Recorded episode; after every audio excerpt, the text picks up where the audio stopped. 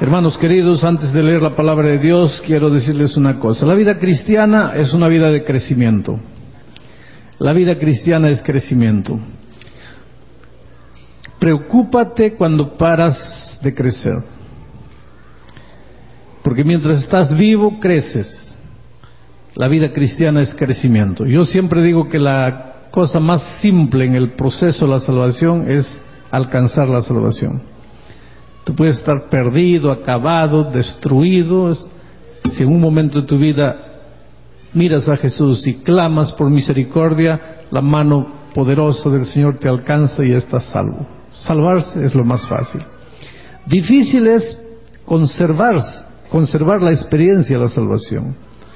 Mantenerse en la experiencia de la salvación. Seguir andando con Cristo. Crecer en la experiencia de la salvación. Y para eso necesitas naturalmente alimentarte todos los días.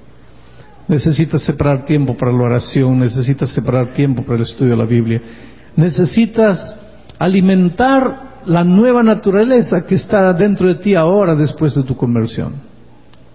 Antes de leer el texto bíblico esta noche, yo quiero presentar una revista que esta división en Norteamérica tiene para alimentar a la iglesia de Dios la revista El Centinela. Eh, vez por otra eh, me invitan para escribir un artículo y me siento emocionado porque a través de esta revista yo puedo llegar a miles y miles y miles de corazones, eh, diciendo lo que la iglesia necesita saber para poder crecer en la experiencia espiritual. Por ejemplo, esta revista tiene como artículo central Jesús y el Código da Vinci. El Código da Vinci es un bestseller, un libro, uno de los libros más vendidos en los últimos tiempos. Hay gente que ha devorado el Código de da Vinci, pero nunca ha leído la Biblia. Y quedan preocupados con las cosas que este libro dice y, no saben las informaciones bíblicas. Bueno, el artículo central de esta revista ah, ayuda al cristiano a elucidar muchos problemas, muchas dudas con relación a este tema, a este asunto. Mañana, cuando ustedes entren en, la noche aquí, cada uno va a recibir de regalo del programa Jesús la Esperanza una revista El Centinela. Y espero que ustedes eh, sean suscriptores de la revista y alimenten su espíritu y crezcan y y no paren de crecer en la experiencia espiritual. Vamos al texto bíblico esta noche. Está en el libro de Abdías, los versículos 15 y 16. Porque cercano está el día de Jehová sobre todas las naciones. Piensen bien lo que dice porque cercano está el día de Jehová sobre todas las naciones. Como tú hiciste, se hará contigo. Tu recompensa volverá sobre tu cabeza. De la manera que vosotros bebisteis en mi santo monte, beberán continuamente todas las naciones. Beberán y engullirán y serán como si no hubieran sido. Recuérdense que el mensaje de Abdías es un mensaje para Edom. Dios le está diciendo a Edom, Edom, tu orgullo te hizo pensar que puedes vivir sin mí. Y porque tú pensaste que puedes vivir sin mí, y depositaste tu confianza en el dinero, en tus soldados, en tus ciudades fortificadas, en las alianzas que hiciste con los países vecinos, yo te voy a probar que todo eso no vale. Un día vas a perder el dinero, vas a perder las alianzas, los amigos, vas a perder la fuerza militar, vas a perder tu poderío, tu sabiduría, tu inteligencia, y vas a entender que nunca deberías haberte atrevido a pensar que puedes vivir sin mí. Te digo una cosa, Dios nunca permite o Dios nunca provoca las desgracias de nuestra vida. Muchas veces encuentro personas que dicen así, cuando tuve mucho dinero me olvidé de Dios y Dios me quitó todo. Por favor, nunca digas eso. Dios no quita nada. Dios solo te quita las cosas que van a destruir tu vida, que están destruyendo tu vida. Dios te arranca las drogas, Dios te arranca el cigarro, te arranca la bebida, te arranca la promiscuidad, te arranca el orgullo. Esas cosas Dios puede sacar de tu vida. Pero las cosas buenas Dios no te arranca. Y vuelvo a repetir, el dinero no es malo. Malo es el amor al dinero. Malo es pensar que el dinero está en primer lugar y que Dios es un detalle en tu vida. Y desgraciadamente cuando hay dinero en el bolsillo, la tendencia humana es olvidarse de Dios. Y cuando no hay dinero, cuando no sabes qué hacer, cuando no hay empleo, cuando estás adeudado, endeudado, ahí sí te acuerdas de Dios. Pero Dios es maravilloso que no te cobra, te recibe y dice, ven hijo a no importa cómo estés, ven a mí. El problema de Edom era eso y Dios le dice, Edom, tu orgullo te hizo pensar que podías vivir sin mí. Y al vivir sin mí, viviste sin reglas. Y entonces, ¿qué pasa? Fuiste indiferente a las necesidades de las personas. Fuiste cínico delante de las necesidades de las personas. Fuiste perverso, fuiste malvado delante de las necesidades de las personas. Ahora en el versículo 15 y 16, Abdías, el, Señor a través de Abdías, le dice a Edom, ha llegado el momento del juicio. Tú vas a decir, pastor, no dice el momento del juicio. El texto dice, porque cercano está el día de Jehová. La expresión es esta, el día de Jehová. Muchos escritores de la Biblia usan la expresión el día de Jehová. Y cuando los escritores bíblicos usan la expresión el día de Jehová, la usan para referirse a dos cosas. Primero, al juicio que las naciones enfrentarán porque todas las naciones enfrentarán un juicio. Y en segundo lugar, cuando los escritores usan la expresión el día de Jehová, también la usan para referirse a las consecuencias que vendrá sobre el pueblo como resultado del juicio, o sea, a la sentencia, a la destrucción final o a la recompensa final. Entonces los escritores bíblicos usan la expresión el día de Jehová para referirse al juicio y para referirse a la sentencia, a la condenación, a la destrucción. Hay dos profetas, además de Abdías, que usan mucho la expresión el día de Jehová. Uno de ellos es Joel y el otro es Amós. Joel usa la expresión el día de Jehová para referirse a la plaga de las langostas que iba a acabar con la cementera de Israel por causa de su desobediencia. La destrucción, la condenación. Pero Amós usa la expresión el día de Jehová para referirse al juicio que los hijos de Judá tenían que enfrentar.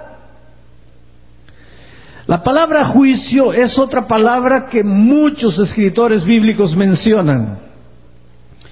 Y cuando menciona la palabra juicio, la mencionan para referirse a dos cosas. Primero, a un proceso investigativo, un proceso de investigación. Y segundo, para referirse a la sentencia como resultado de ese proceso de investigación. Porque tú sabes, no puede haber sentencia si no hay investigación. ¿Cómo vas a darle a uno la recompensa de la vida eterna o al otro la recompensa de la muerte eterna si no sabes quién es culpado y quién es inocente. Antes de venir la condenación tiene que haber un proceso de, de investigación. Pensemos en el caso de Adán y Eva, por ejemplo. Cuando Dios llegó al jardín del Edén, inició el juicio. El juicio en sus dos etapas.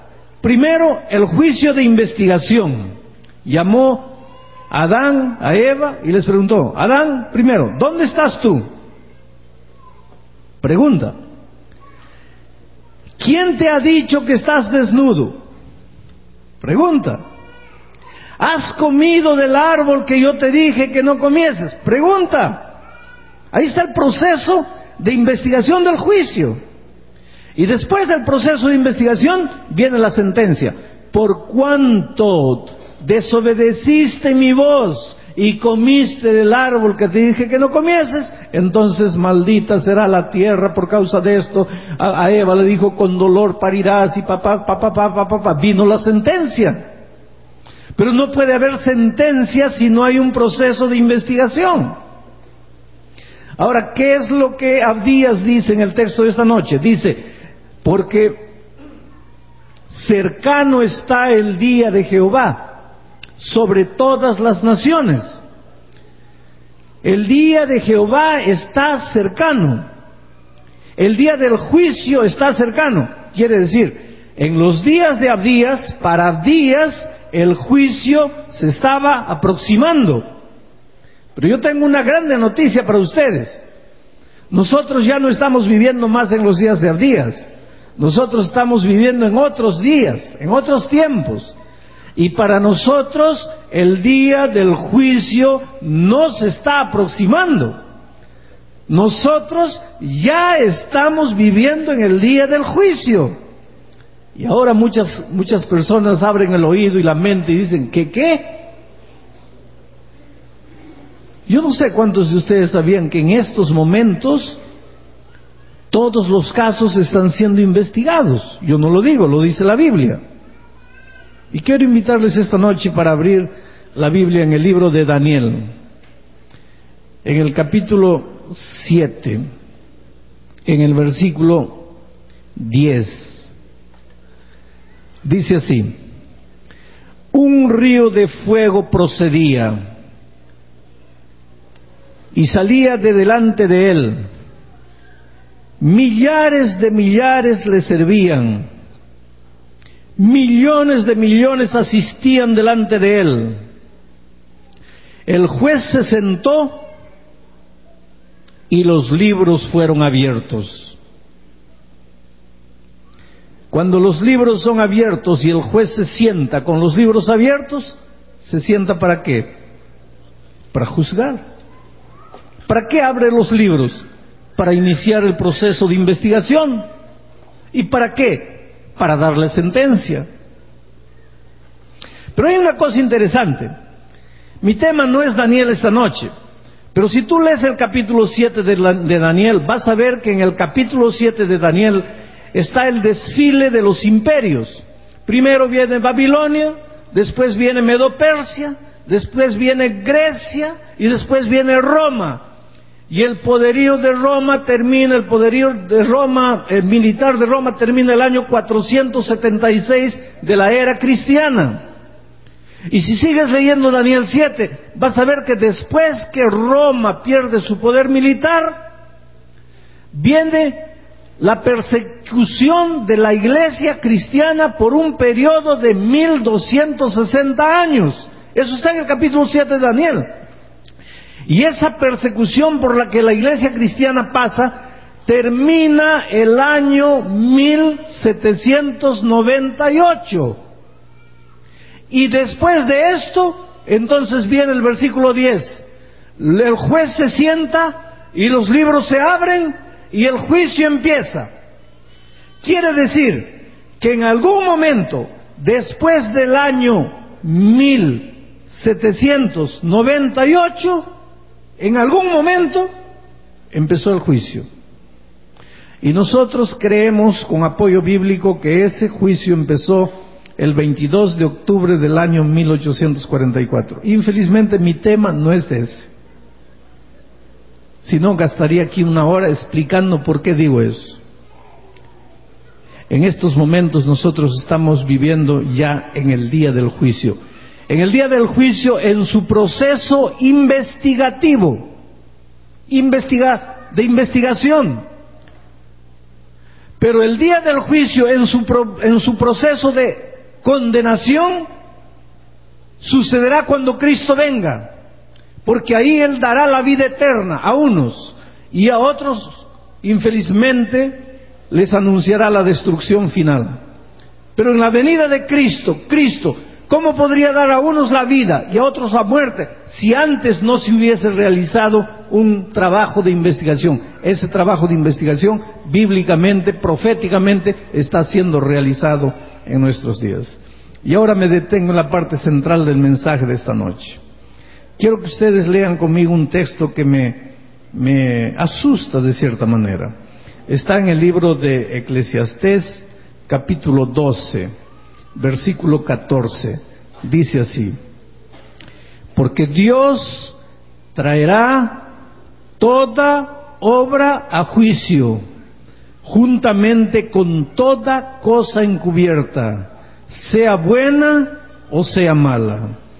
Dios traerá toda obra a juicio, toda obra a juicio, juntamente con toda cosa encubierta Ahora viene Abdías y dice así, el día del Señor, el día del juicio está cercano. Y Daniel dice, ya los libros se abrieron, ya empezó, empezó el juicio en su proceso investigativo.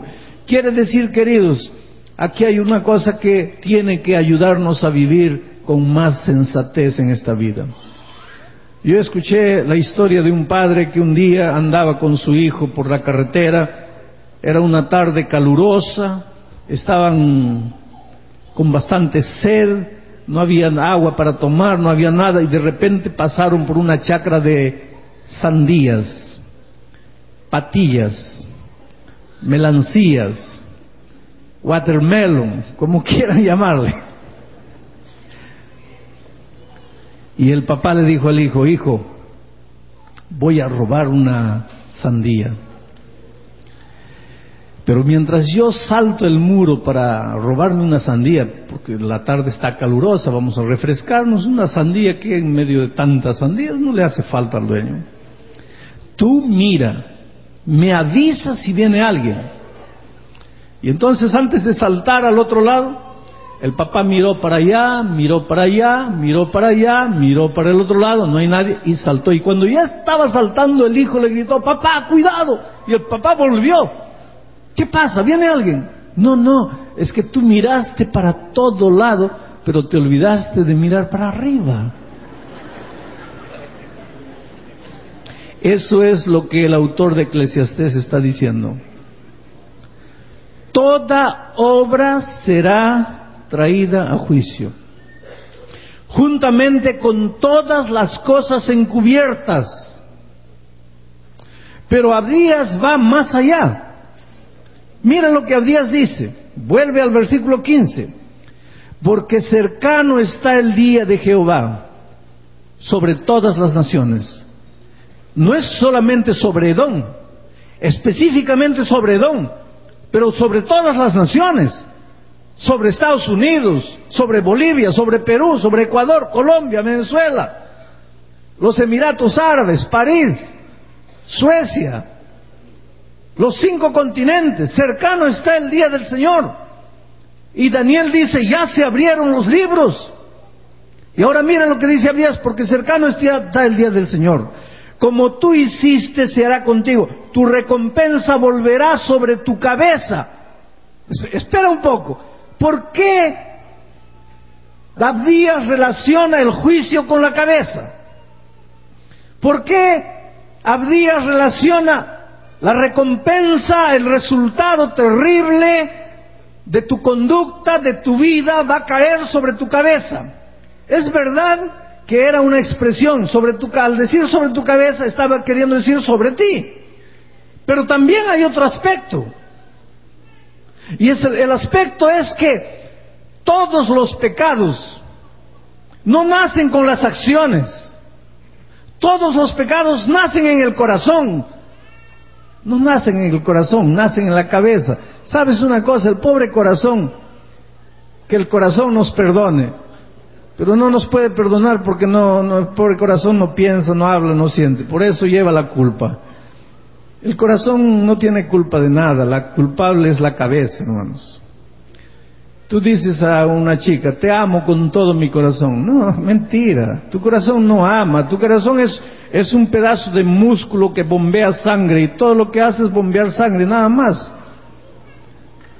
La cabeza es la que ama, la cabeza es la que odia, la cabeza es la que no puede perdonar, la cabeza es la que codicia, la cabeza es la que tiene envidia. Aquí es, por eso Abdías dice, está cercano el día.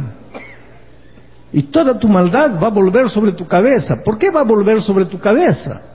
Porque de tu cabeza salió. Fue de tu mente que se originó, fue en tu cabeza que nació. Y entonces viene el asunto, pastor, ¿qué hago? Realmente mi grande lucha no es con lo que hago, es, es, es con mi mente. Y los seres humanos somos interesantes. Los seres humanos nos cuidamos de las acciones. No entres, no robes, no adulteres, no hagas. Yo, yo, escuché a un predicador un día una expresión que me asustó, me sacudió, pero me hizo pensar. Y él dijo así, mucha gente está preocupada en no entrar nunca a un motel con una señora que no es su, esposa. Y con un poco de fuerza de voluntad consiguen envejecer sin nunca haber llevado una mujer extraña a un motel. Pero no necesitaban hacerlo, porque el motel estaba en su cabeza y la mujer extraña estaba en su cabeza. Pero el ser humano no se preocupa de eso. Que no me vean, eso es lo que me preocupa. Pero a Dios no le preocupa que no te vean. A Dios le preocupa que no pienses. Pero pastor, ¿cómo hago para dominar mi mente? Un día un muchacho llegó a mi oficina con un sobre grande y colocó el sobre en la mesa llorando y dice, pastor, abra ese sobre, mire la basura con que alimento mi mente. Y ahí en el sobre habían fotografías terribles. ¿A dónde la imaginación humana puede llegar? Realmente era basura. Pero hoy día tú basura encuentras en cada esquina en cada librería, en cada disco, en cada eh, lugar que alquilan videos, basura, comida de puerco es lo que más existe en este mundo. Y a veces nosotros estamos preocupados que no nos vean, eh, no ir para allá, no ir para allá, pero en la intimidad de nuestro cuarto, en la intimidad del Internet. Gloria a Dios porque esta semana el Internet está siendo usado para alimentar tu espíritu. ¿Cuántas veces el Internet es, usado para botar comida de puerco en tu mente, en tu corazón? Y estás preocupado, bueno, pero nadie me vio. Si nadie te vio, la iglesia no te va a disciplinar, el pastor no te va a reprender, el papá no te va a decir nada, la esposa no te va a decir nada. Pero recuérdate que el día de Jehová está cercano y toda tu maldad volverá sobre tu cabeza porque de tu cabeza nació. Todas obras será traída a juicio, juntamente con toda cosa encubierta. Esta es una invitación a vivir la experiencia de la transparencia, de la limpieza.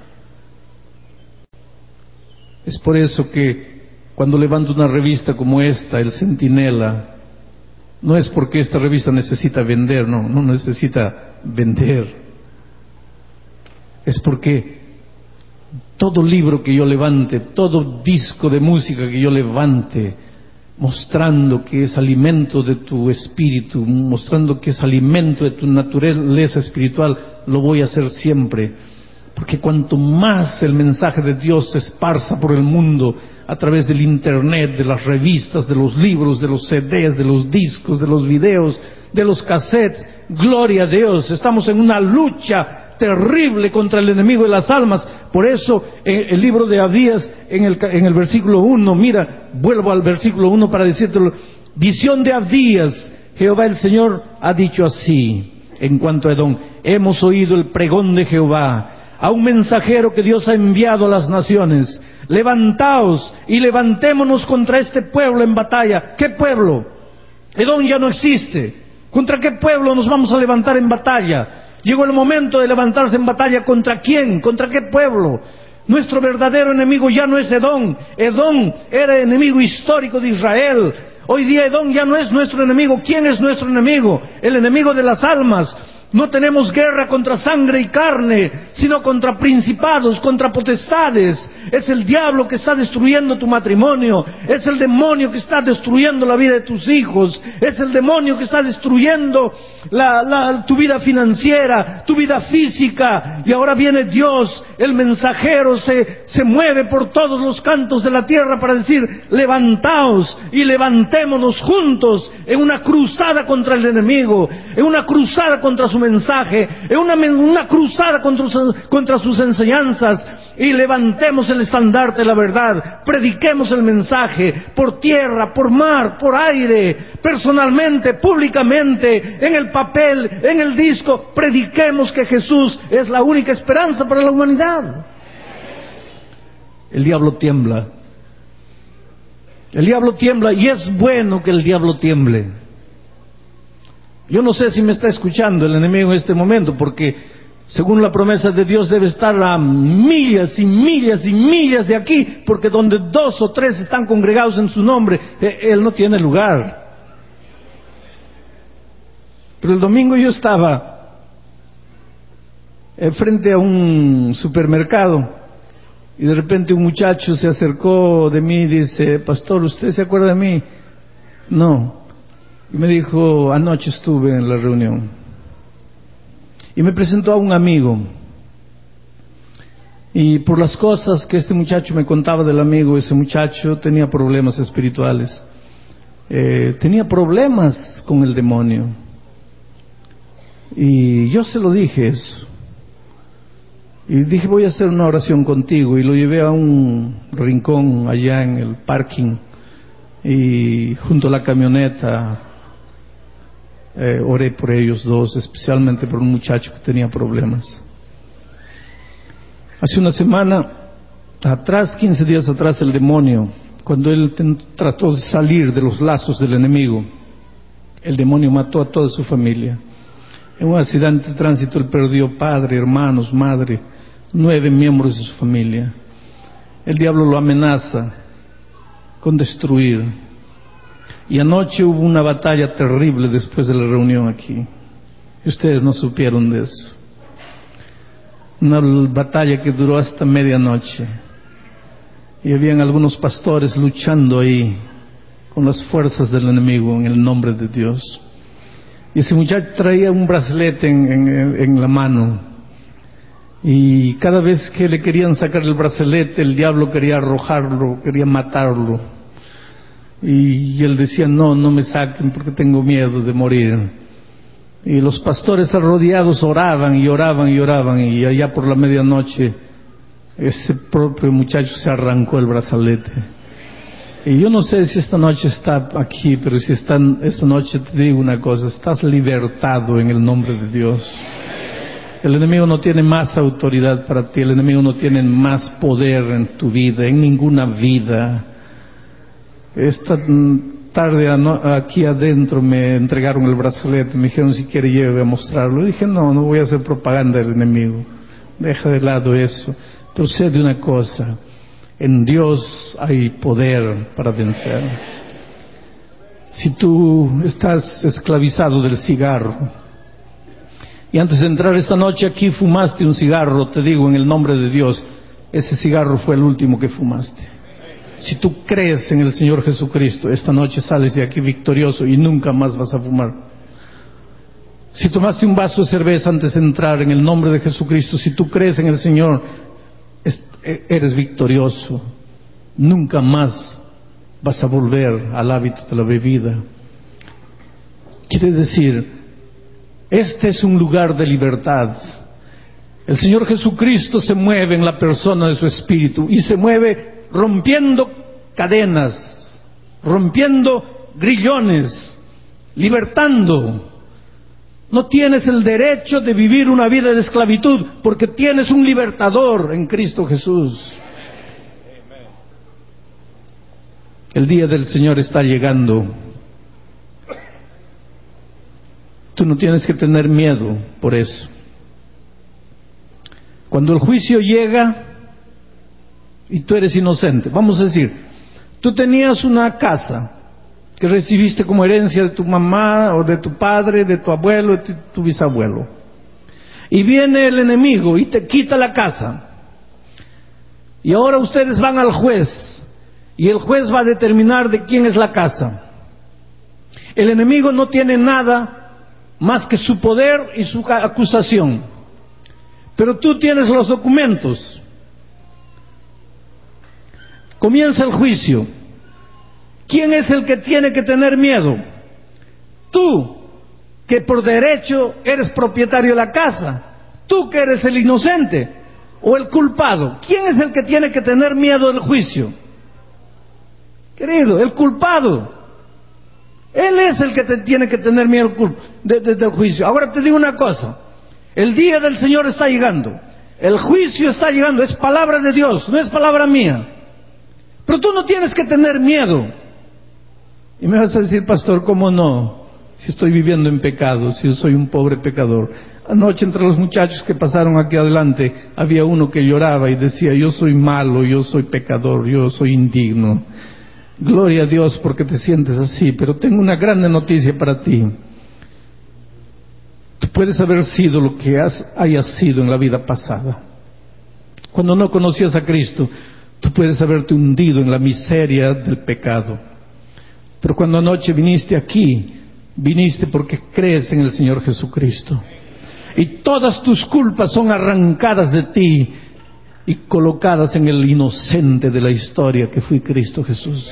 Por eso murió. En el nombre del Señor Jesucristo estás libre. Y si, si, ahora eres inocente, porque estás escondido en la sangre inocente de Cristo, ¿por qué tienes que tener miedo del juicio? El día del Señor está cercano. El día del Señor está llegando, pero eso no te afecta, porque eso significa libertad para ti. No tienes que tener miedo. No vas a salir esta noche, ah, qué miedo, tengo que arrepentirme. Arrepentimiento por miedo no es arrepentimiento. Arrepentimiento solo por amor.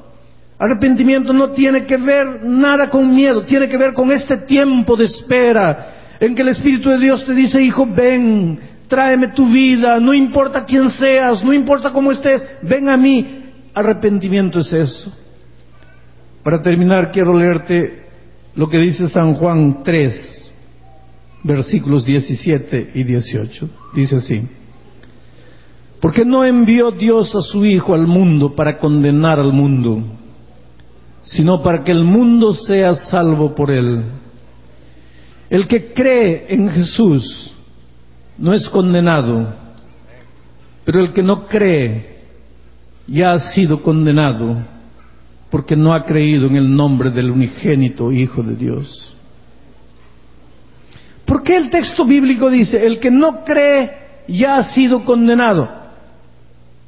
Gramaticalmente está incorrecto. Debería ser, el que no cree será condenado. No está correcto gramaticalmente decir, el que no cree ya ha sido condenado. ¿Cómo va a pasar del presente para el pasado? Tendría que ser, el que no cree será condenado. Pero ¿por qué dice el que no cree ya ha sido condenado? Ah, querido, porque si tú no crees en el Señor Jesucristo, aunque el veredicto final de tu caso todavía no ha salido porque va a salir en el futuro, ya estás condenado. Porque tu vida ya es un infierno. Tu casamiento, es una desgracia. Tu vida financiera es una miseria. Tu relación con los hijos es triste. No tienes paz en el corazón. Vives atormentado. Por eso dice el texto, ya estás condenado. Esta vida que vives ya no es vida. Respiras, te mueves, pero eso no es vida. Ahora Jesús no vino al mundo para condenar. Él vino para salvar. Crees en Él, estás salvo. Crees en Él, estás salvo. Todo lo que necesitas es creer. Douglas nació en la iglesia,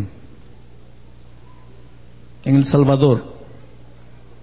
Cuando era niño fue atropellado por un carro y a raíz del atropellamiento, se le gangrenó la pierna, las dos piernas.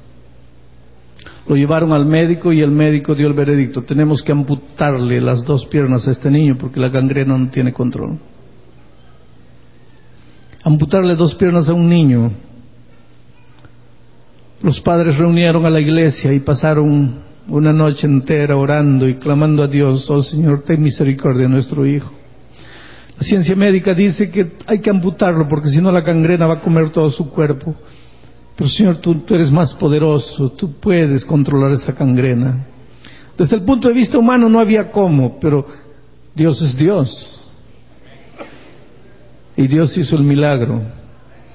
Y cuando llevaron al niño ya para ser amputado, en los últimos exámenes los médicos dijeron, sucedió un milagro, la gangrena está retrocediendo, la carne está renaciendo. No necesitamos amputarlo y no lo amputaron. Un incidente, un milagro como eso en la vida de un niño no debería ser motivo para que ese muchacho dedicase toda, toda, toda su vida a Dios. Claro que sí. Pero a los 14 años Douglas salió de la iglesia. Atraído por las luces de este mundo, salió, se metió en la bebida, en el cigarro, en las drogas, destruyó completamente su vida. Un día pensó que la única manera salir, de salir de esa vida sería venirse para Estados Unidos y vino aquí. Pero se olvidó de Dios, vino aquí para buscar dinero, para trabajar, pensando que un día podía volver a su país con mucho dinero. Y aquí él hizo dinero. Ya lo dije durante esta semana, tú sin Dios puedes hacer dinero. ¿Acaso Edom no era un país rico sin Dios? Claro que sí, tú puedes ser rico sin Dios. Pero la riqueza sin Dios, ¿de qué te sirve? Ese es el asunto. Y él tuvo mucho dinero, tuvo una flota de camiones, comenzó a ganar mucho dinero, una empresa tremenda. Y de repente, como Edón, la propia vida comenzó a traerlo para abajo. Perdió un camión, perdió el otro camión, perdió el otro camión, perdió el otro camión. Y un día ya no tenía más nada en la vida. Solo le restaba un camión un monte de deudas, un hogar casi destruido. Un día estaba queriendo matarse, andando por la calle desesperado, queriendo suicidar. Hay momentos en la vida en que tú no tienes que hacer, desde tu punto de vista humano no hay salida para tu problema. Y de repente cuando está yendo pasa por frente a una iglesia adventista y se acuerda que de niño él fue miembro de iglesia y en su desesperación, sin saber, porque la puerta estaba abierta, entra. Y Dios estaba en ese momento dirigiendo una campaña evangelística a través de un ministro. Y las palabras del pastor tocaron el corazón de Douglas y él vino adelante en la hora del llamado y se entregó a Cristo. Y esta noche, Douglas entra al tanque del bautismo acompañado de su pastor para decirle, Señor, perdóname, porque los mejores años de mi juventud los destruí lejos de ti. Pero Señor, gracias porque me recibiste de vuelta. Y yo tengo seguridad que Dios le va a devolver a, a Douglas todo lo que él perdió porque Dios es Dios. Querido Douglas, tu vida ha sido una vida de sufrimiento. Has llorado, has vivido momentos de desesperación y te has encontrado finalmente con Cristo de vuelta.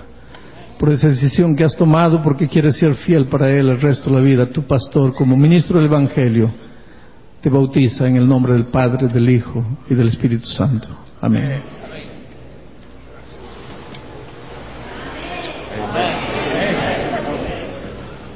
Esta noche voy a hacer una invitación especial para todas las personas que se han levantado las otras noches.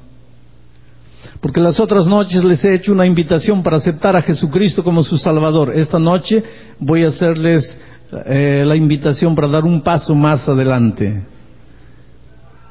Y ya no voy a invitarles solo para que vengan aquí aceptando a Cristo, pero es una invitación a todos los que se han levantado las otras noches. Esta noche puedes levantarte nuevamente porque te voy a invitar que si tú quieres decirle a, a Jesús, Señor, yo quiero bautizarme, yo quiero pertenecer a tu pueblo, yo quiero prepararme para la vuelta de Cristo, yo quiero entrar al juicio sin miedo, yo creo en ti.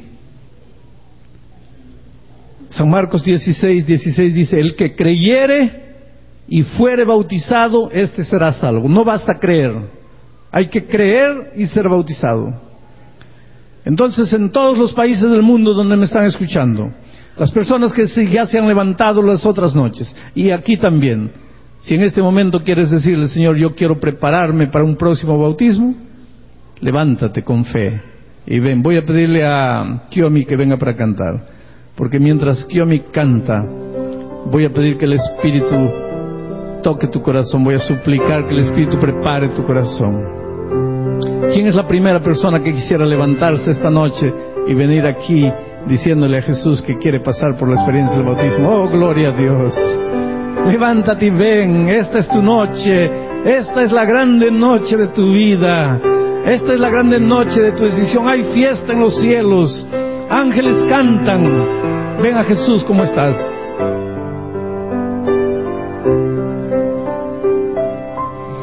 S'oublie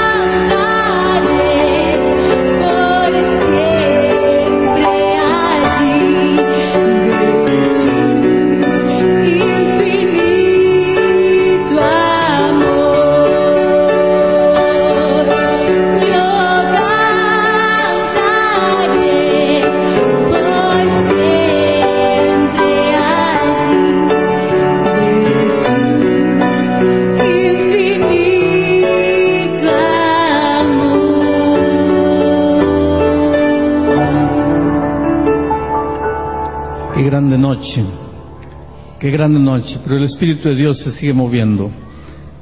Puedo preguntar si esta noche podríamos esperar aquí por lo menos unas seis personas más que se levantarán y aceptarán la invitación de unirse al pueblo de Dios a través del bautismo.